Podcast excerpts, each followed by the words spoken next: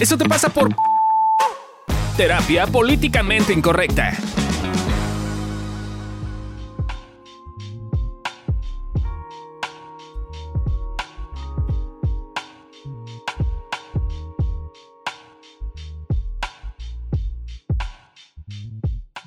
Queríamos dejarles un bonito ejercicio que pueden hacer, puede ser en su cena del 31, con su familia, con sus amigos, si estás tú solito, o si también el 1 de enero eh, quieres empezar el año con algo distinto, con hacer un ejercicio, eh, por eso les vamos a dar eh, cuatro bonitos pasos para que puedan acomodar su 2022. No importa que sea 1 de enero del 2023, no pasa nada si lo hacen, aunque sea el primer año, el primer día del año, igual va a servir. Entonces les vamos a dar estos bonitos pasos también si lo quieren, o sea, le, puedes decir a tu familia que lo hagan contigo y lo hacen todos, o también lo puedes hacer tú solito y está increíble.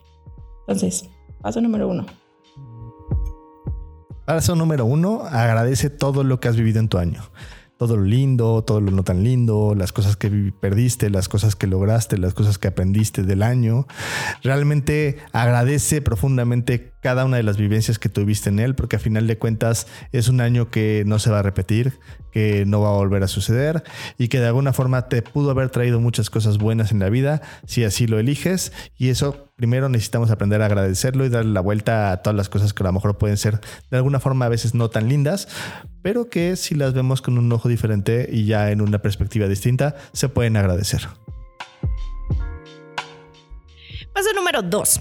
Eh, ya que hiciste tu recuento del año, lo que viviste, las cosas que hubo, las bonitas, las no tan bonitas, las que estuvieron un poquito más complicadas y demás, este, aprender, tomar el aprendizaje que te dejaron estas situaciones. Eh, esto va a servir para que, pues también tomando el aprendizaje, puedas saber cómo reaccionar a futuras cosas que te sucedan y pues también para que sea un poquito... Mm, más fácil agradecer lo que te pasó porque pues te dejaron algo ahí que te pudo haber sumado a la vida.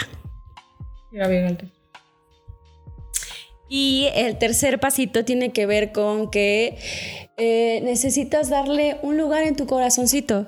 Eh, necesitas incluso a veces ponerle nombre ¿no? a estas situaciones, a estos eventos que te ocurrieron.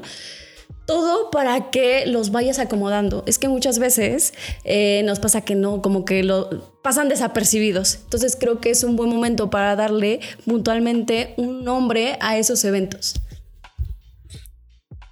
Y paso número cuatro, ver con buen corazón que todo lo que aprendiste este año lo puedas usar eh, el siguiente año para crecer más, para generar más herramientas, para que no te vuelva a pasar lo mismo. No, o sea, de eso se trata el aprendizaje, de crear algo nuevo y no volver a cagarla de la misma forma.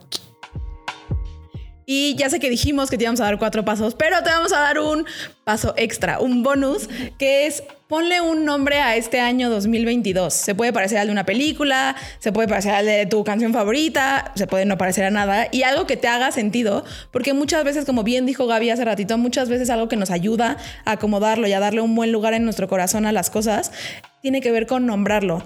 Por eso, ponle un año, un nombre, perdón, a tu año 2022. Inclusive, si también quieres ponerle un, un nombre a tu 2023 y cómo se te antoja que se llamaría, también se vale.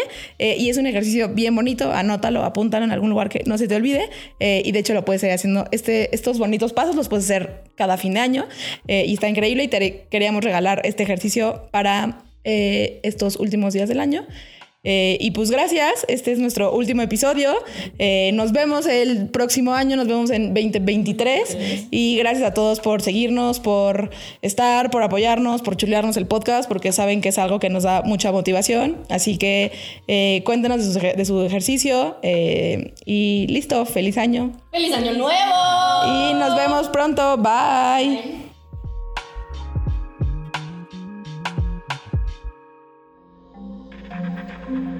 Este audio está hecho en Output Podcast.